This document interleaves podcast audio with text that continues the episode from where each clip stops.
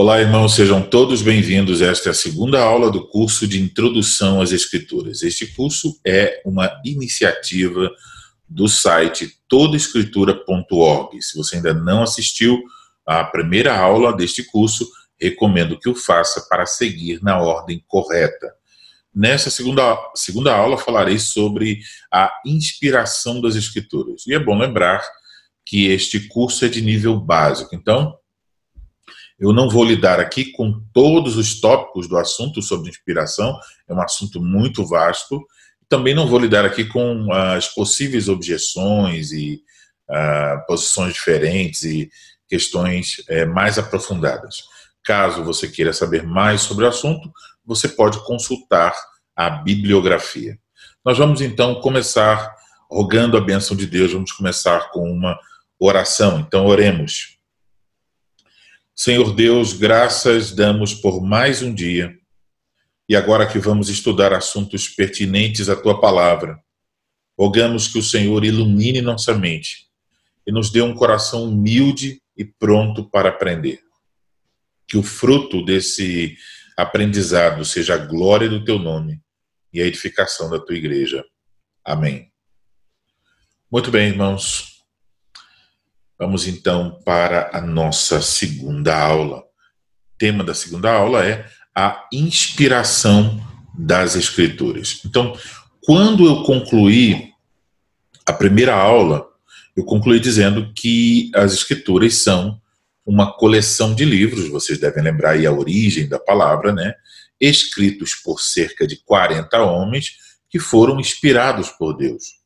E que, portanto, a nossa confissão como cristãos é de que Deus é o autor das Escrituras. As Escrituras são a palavra de Deus.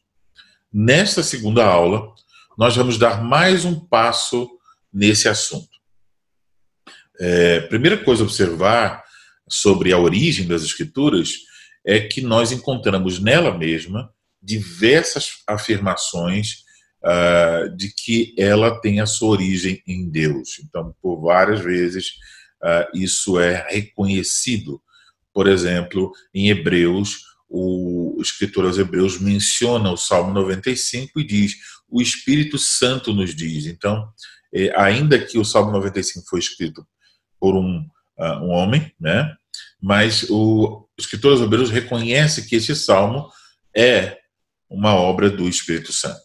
Então, na própria Escritura, encontramos diversas afirmações de que ela tem sua origem em Deus.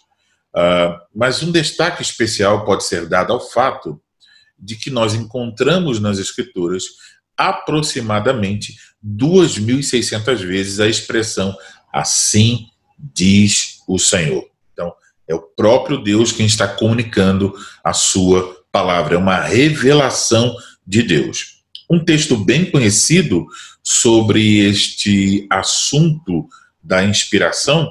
Inclusive, um texto que nós observamos ontem é a 2 Timóteo, capítulo 3, versículos 16 e 17. Vamos ler mais uma vez.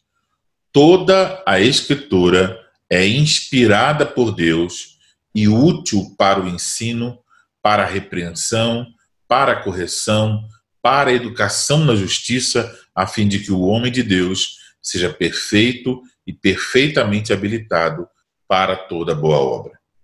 Então, notem, toda a Escritura é inspirada por Deus. Isso é aqui então a afirmação. Mas sobre essa afirmação, é, eu preciso fazer algumas considerações. Então, nós devemos observar a palavra inspirada. O que, que ela significa? Então, essa palavra aí, em nosso texto no português, inspirada, ela vem de um termo grego que é o termo teopneustos. Uh, como vocês podem ver, eu deixei com cores diferentes, né? Esse termo grego ele reúne duas palavras: tel, que é Deus, e pneustos, que é soprada. Então, uh, aqui você pode ver em pneustos uh, uma, uma, um termo, né, que parece bastante com o que a gente tem em português, por exemplo, pneu, pneumologia, então tem a ver com, com ar, é, pneumático, por exemplo. Então, teopneustos é, é um termo grego que significa literalmente soprada por Deus. Então, o que isso quer dizer? Quer dizer que a Escritura é, em toda ela, soprada para fora por Deus. Então, nós devemos. A, a, a palavra que seria melhor aqui seria dizer que ela é expirada. Como vocês sabem, soprar para fora é expiração. Soprar para dentro é inspiração. Então, inspiração, expiração. Então, o que se diz aqui é, não tem a ver com os homens, eles sendo inspirados, tem a ver com Deus, ele soprando a escritura. Então, o que o texto quer dizer é que toda escritura foi dada por expiração de Deus. Deus soprou, ela tem a sua origem, ela sai dele, ela, ela tem a sua origem em Deus. Então, 2 Timóteo, capítulo 3, versículo 16, não está falando sobre o modo como os homens foram inspirados por Deus, mas sim é, está dizendo que Deus é a origem suprema de toda a Escritura. Então a Escritura procede de Deus. Este é o sentido. Mas podemos perguntar: ela não foi é, escrita por homens? Sim, ela foi escrita por homens, como já observamos. Já dissemos, a Bíblia foi escrita por cerca de 40 homens, de vários períodos históricos, contextos sociais, personalidades e culturas diferentes. Então, nós cremos a esse respeito que esses homens ah, escreveram inspirados por Deus. E aí, nesse caso aqui, eu estou usando inspiração não no mesmo sentido de 2 Timóteo 3,16. Estou me referindo aqui ao sentido teológico, querendo indicar o quê? Exatamente isso. Inspiração. Qual foi o processo através do, do qual eles foram inspirados por Deus para escrever. Então, quando usa aqui, neste caso, a palavra inspiração, tem a ver com sentido teológico para indicar a obra do Espírito Santo através da qual esses homens escreveram a palavra de Deus. Existem, a esse respeito, é, muitas teorias uh, sobre esse processo de inspiração, como ele se deu. Então, eu vou mencionar aqui brevemente algumas dessas teorias. Eu vou usar aqui uma lista apresentada pelo Robert L. Plumer no livro 40 Questões para se Interpretar a Bíblia, da editora Fiel. Diga-se de passagem que eu recomendo, principalmente aqueles que estão é, procurando um livro bem objetivo e que vai tratar de diversas questões que ajudarão a pessoa que está iniciando o seu estudo da Bíblia, que adquira esse livro, 40 questões para se interpretar a Bíblia. Tem, eu acho, é, tem ele no formato comum, papel, né, e tem ele também no formato uh, no Kindle. Então, recomendo esse livro. O, o Plumer, por sua vez, ele está é, apresentando essa lista das teorias sobre a inspiração com base no Millard Erickson, que é um teólogo. Então, é, primeira teoria, teoria de intuição.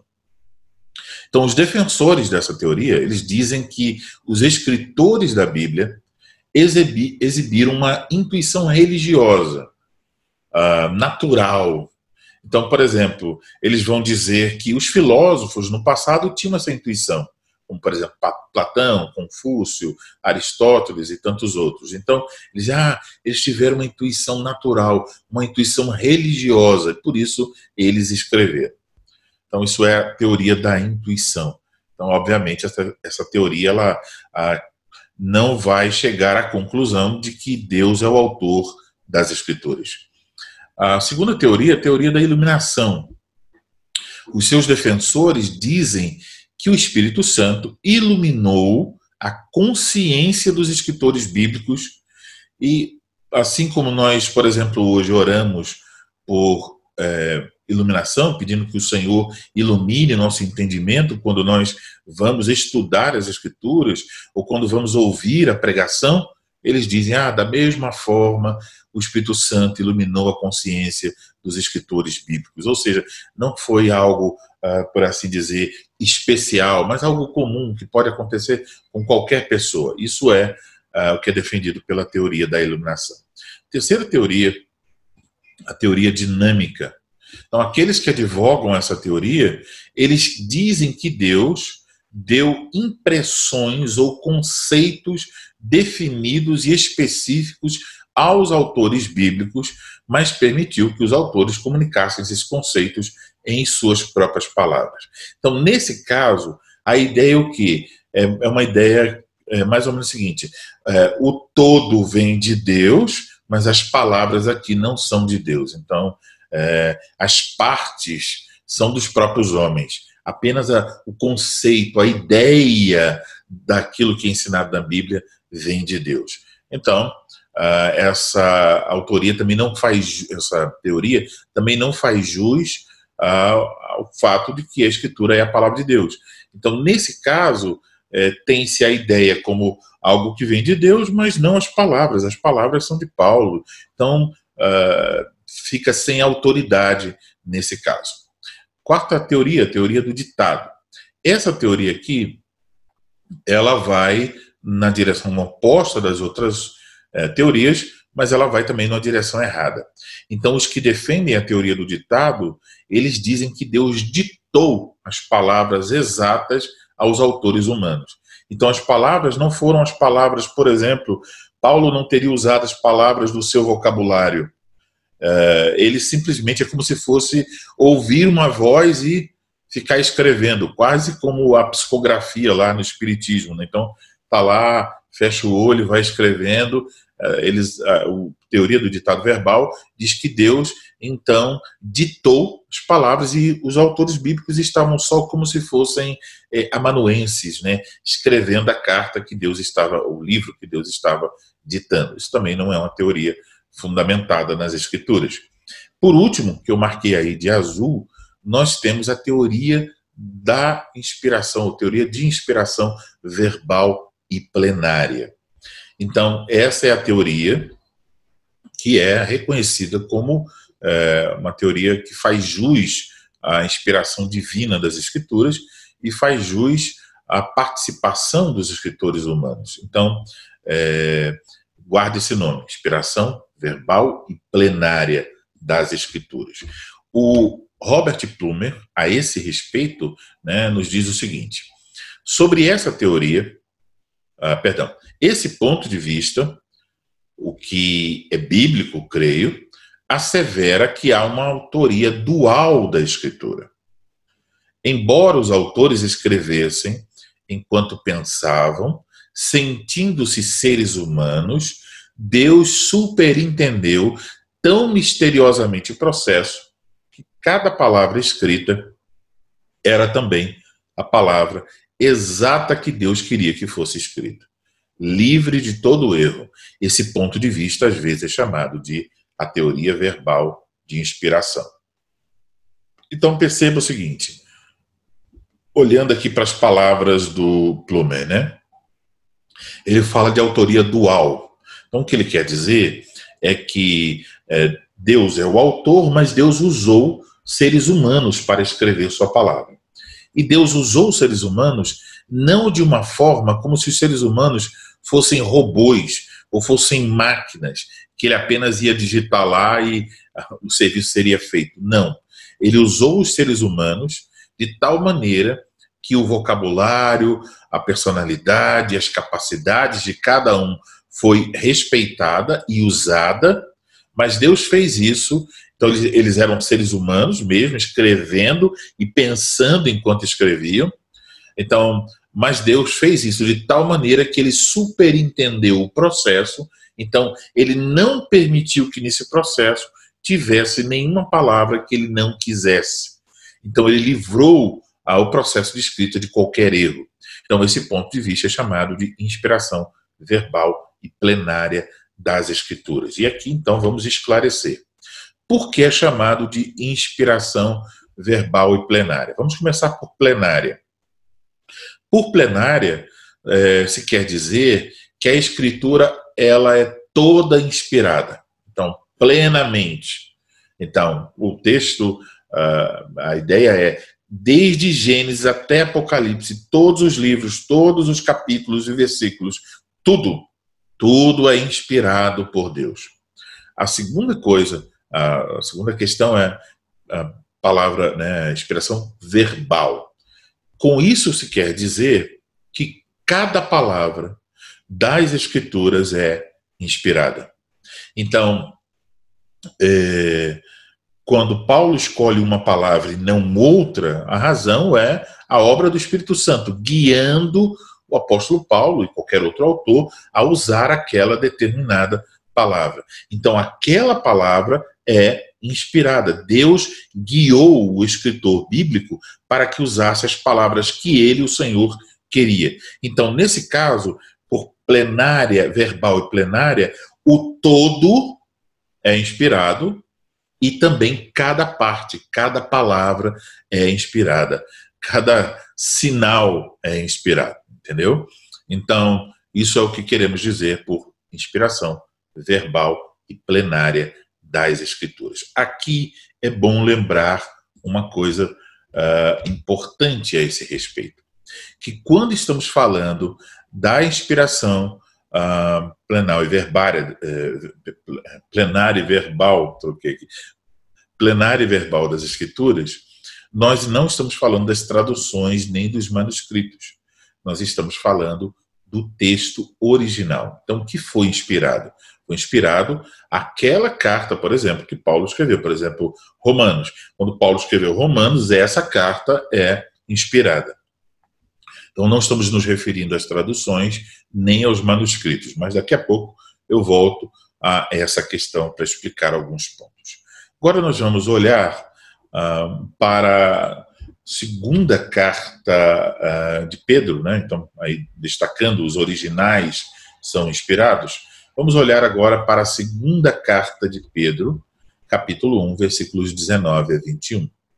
Diz assim a palavra de Deus: Temos assim tanto mais confirmada a palavra profética, e fazeis bem em atendê-la, como a uma candeia que brilha em lugar tenebroso, até que o dia clareie e a estrela da alva nasça em vosso coração.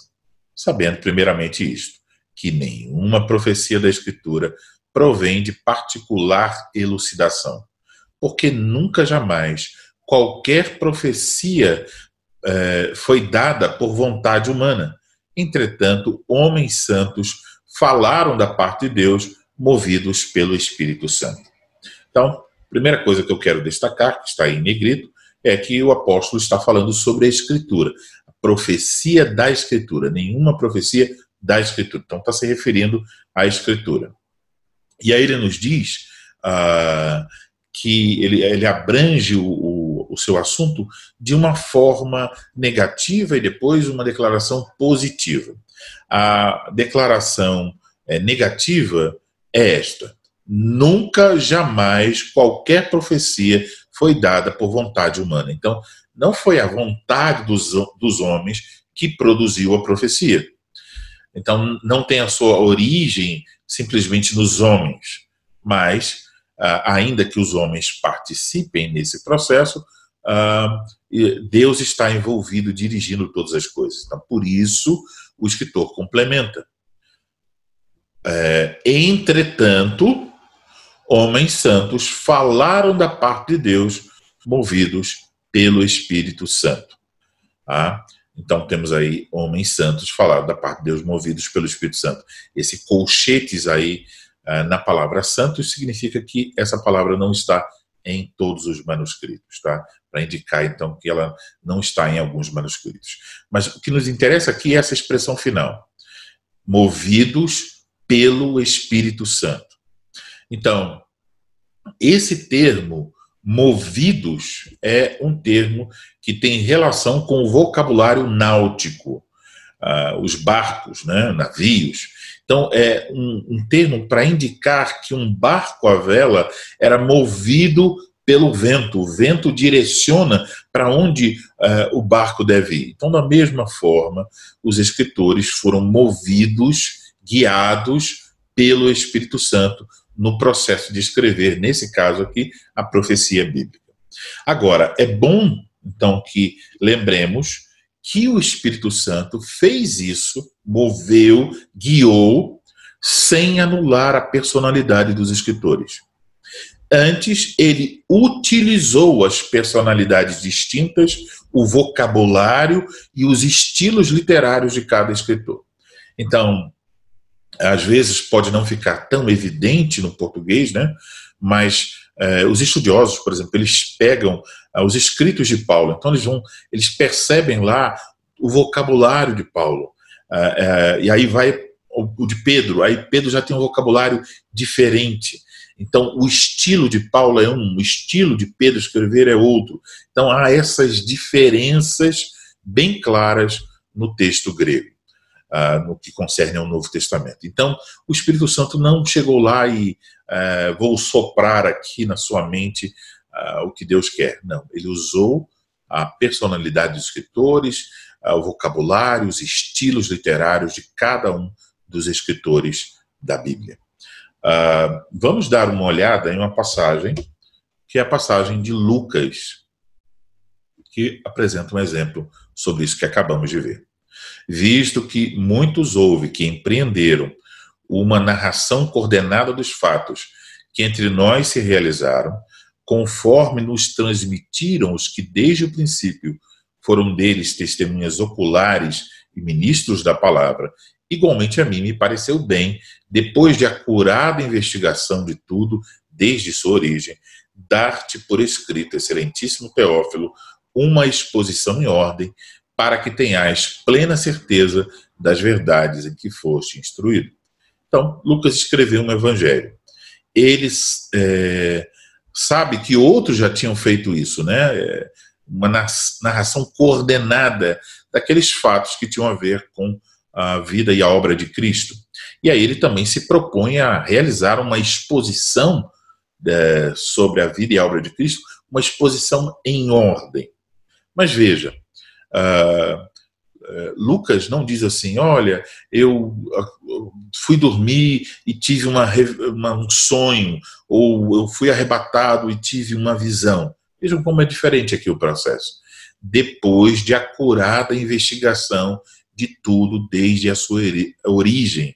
Então, Lucas fez o quê? Ele pesquisou, ele estudou, ele reuniu informações, ele fez o trabalho de um historiador. Então é interessantíssimo isso, porque Lucas fez o trabalho de um investigador, mas esse trabalho de investigador foi conduzido pelo Espírito Santo. Isso é podemos aqui abrir um parênteses, né? Porque, por exemplo, para muitas pessoas, eles acham que se estiver envolvido o estudo, uh, o trabalho de investigação, o Espírito Santo está fora. E eles dizem isso porque para eles só tem valor uh, se for na hora, assim. Então, por exemplo, vamos pensar sobre a pregação. Então, eles pensam que se alguém se prepara para pregar, se estuda as Escrituras, se prepara o seu sermão, o Espírito Santo está fora. Mas se ele chega na, no culto sem saber o que vai dizer, abre a Bíblia e começa a falar, eles dizem então que ali o Espírito Santo está é, atuando. Quando, na verdade, se você observar bem, você verá que não é assim. Por exemplo, muitas pessoas dizem assim, olha, irmãos, eu já vi isso acontecer muitas vezes, né? Chega lá e diz, eu ia, vamos abrir aqui. Aí abre, abre um texto, ele lê.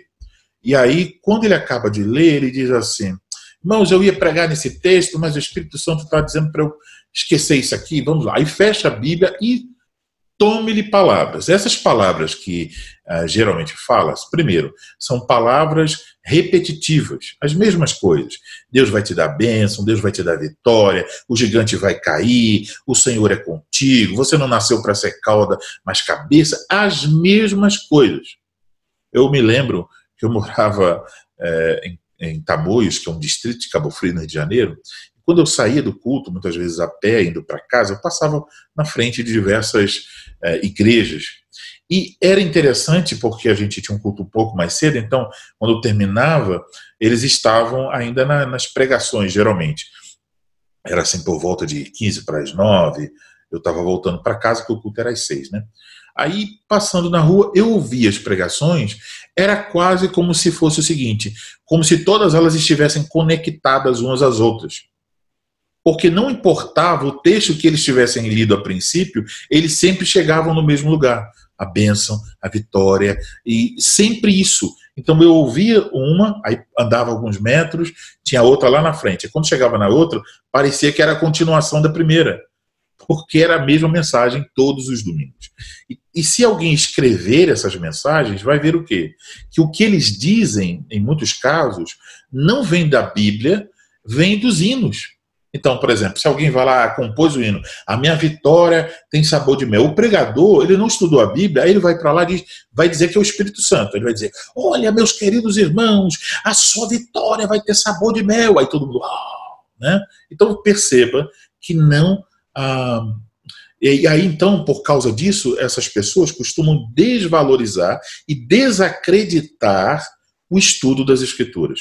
Mas, meus queridos irmãos, queridos alunos desse curso, ouvimos agora, cada palavra da Escritura é inspirada por Deus. Isso quer dizer que a pessoa que expõe a Escritura, ela tem que saber ah, o que essas palavras querem dizer. Por exemplo, acabamos de ver a palavra toda escritura inspirada quer dizer não inspiração, mas expiração. Ela é soprada por Deus. Imagine que eu fosse pregar e eu ficasse dizendo: Olha, irmãos, Deus inspirou assim, ó. Deus inspirou os escritores bíblicos. Eu estaria mentindo, porque não é isso, apesar da, teologia está certa, que Deus inspirou os escritores, mas esse texto não está falando sobre o processo em relação aos escritores, mas sobre a origem das escrituras. Então eu estaria deturpando porque eu não sei o sentido original da palavra. Assim, da mesma forma, muitos pregadores o fazem. Então, uh, vale salientar, mais uma vez, o que Plumer diz.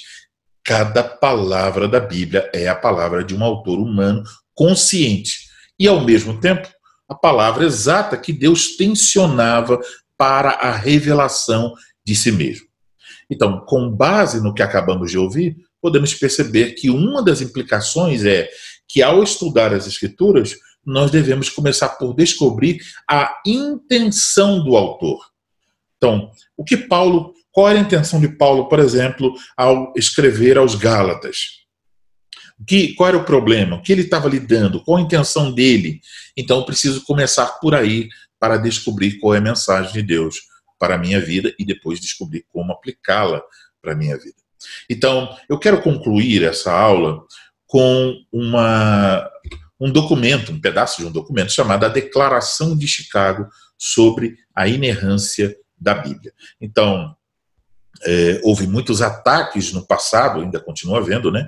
Muitos ataques contra a inspiração, a inerrância, a autoridade das escrituras. É, então, a inerrância quer dizer que a escritura não tem erros, né? Então, essa, essa declaração de Chicago, ela foi é, elaborada por vários estudiosos, entre eles o Montgomery Boyce, o Sproul, o Packer e outros, é, e foi então no verão de 1978 é, produzida lá em Chicago esse documento e depois esse documento foi assinado por mais de 300 eruditos evangélicos famosos daquela época, que doutores, teólogos que assinaram esse documento dizendo, bom, esse documento expressa, né, o que nós podemos confessar. Então, o objetivo era lidar com, é, com os ataques contra a inspiração e a inerrância das Escrituras. Eu não vou poder ler a declaração, porque ela é muito grande, mas eu vou apresentar aqui alguns artigos que vão ajudar, é, é, nos ajudar a concluir a aula é, tendo tudo que, o que dissemos aí nessas palavras. Então vamos lá. Primeiro vamos ver os artigos 6 e 7. Então, a, a declaração sempre tem uma afirmação e uma negação. Afirmamos que a totalidade das Escrituras e todas as suas partes, chegando às próprias palavras do, do original, foram por inspiração divina. Negamos que se possa corretamente falar de inspiração das Escrituras alcançando-se o todo, mas não as partes, ou algumas partes, mas não o todo. Ah, então, nesse final aqui, está lidando com aquele problema né, de dizer que a Escritura contém a palavra de Deus, mas ela não é toda ela a palavra de Deus. Isso negamos. Artigo 7. Afirmamos que a inspiração foi a obra em que Deus, por seu Espírito, através de escritores humanos, nos deu sua palavra. A origem das Escrituras é divina. O modo que se deu a inspiração permanece em grande parte um mistério para nós. Negamos que se possa reduzir a inspiração à capacidade intuitiva do homem ou a qualquer tipo de níveis superiores de consciência. Veja que está é, aqui falando contra aquelas outras teorias. Agora vamos para o artigo de número 8. Afirmamos que Deus, em sua obra de inspiração, empregou as diferentes personalidades e estilos literários dos escritores que ele escolheu e preparou. Negamos que Deus, ao fazer esses, fazer esses escritores usarem as próprias palavras que ele escolheu, tenha passado por cima de suas personalidades. É uma teoria de Estado, né? negando essa teoria. Artigo de número 9. Afirmamos que a inspiração, embora não outorgando onisciência, garantiu uma expressão verdadeira e fidedigna em todas as questões sobre as quais os autores bíblicos foram levados a falar e a escrever. Negamos que a finitude ou a condição caída desses escritores tenha direto, direta ou indiretamente introduzido distorção ou falsidade na palavra de Deus. Agora, mais um artigo, artigo número 10. Com ele nós vamos encerrar. Afirmamos que, estritamente falando, a inspiração diz respeito somente ao texto autográfico das Escrituras, ou seja, o texto original, o qual, pela providência de Deus, pode-se determinar com grande exatidão a partir de manuscritos disponíveis. Afirmamos ainda mais que as cópias e traduções das Escrituras são a palavra de Deus na medida em que fielmente representam o original. Negamos que qualquer aspecto essencial da fé cristã seja afetado pela falta de autógrafos. Negamos ainda mais que essa falta se torne inválida ou, é, ou irrelevante a afirmação da inerrância da Bíblia. Então, são alguns artigos da Declaração de Chicago sobre a inerrância das Escrituras. Com ela, com essas declarações, nós encerramos então a nossa segunda aula. E aí eu quero então saber se por acaso alguém tem alguma dúvida. Vamos ver aqui. Ah, Kerimar tem uma dúvida. Pode dizer, Kerimar. A realidade não é uma dúvida. É, eu não posso deixar de comentar alguma coisa, porque a aula do Senhor me inspira bastante. E eu não tinha pensado nessa palavra inspiração do jeito que o Senhor colocou aqui. E me fez clarear mais.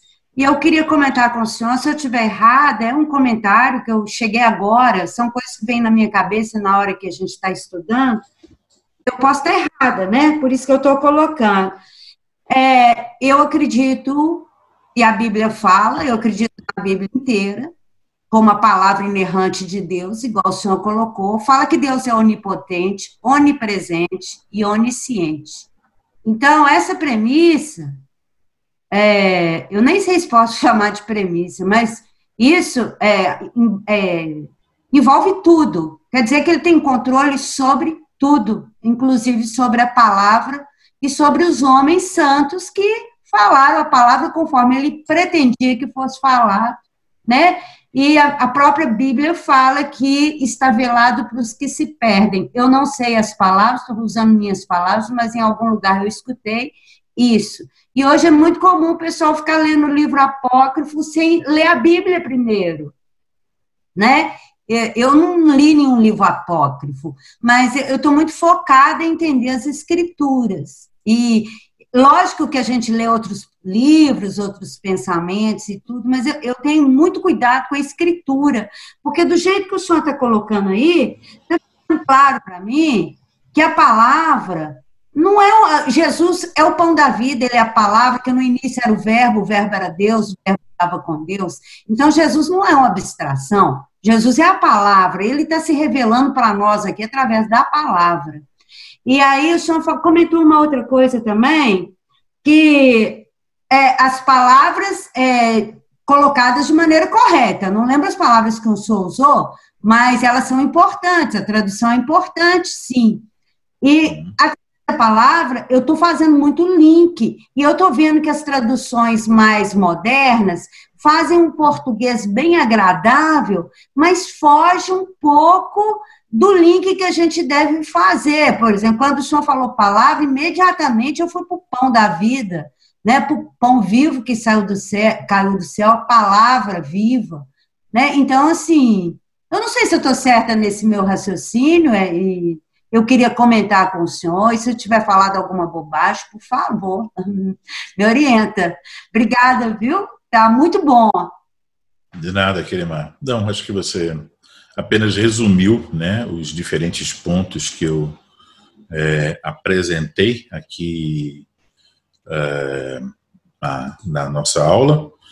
É, essa questão das traduções, nós vamos ter uma aula sobre elas, mas você falou acertadamente, dizendo que quando os, uh, as editoras né, elas procuram ter uma linguagem mais acessível, uh, elas vão na direção contrária da fidelidade, elas são obrigadas a mudar palavras, mudar a ordem das palavras, e várias questões aqui é, são. É, acabam ficando diferentes do que realmente nós temos na escritura. Então, realmente nós devemos tomar muito cuidado com isso, a gente vai falar sobre isso também, e vamos falar, se Deus permitir, amanhã, na, na, na aula de amanhã, na próxima aula, sobre a questão dos livros apócrifos. Vamos falar sobre a canonicidade, que a irmã Raquel também mencionou ontem, esqueci de avisar aqui, se o Senhor nos permitir, amanhã nós vamos falar sobre esse assunto, tá bom?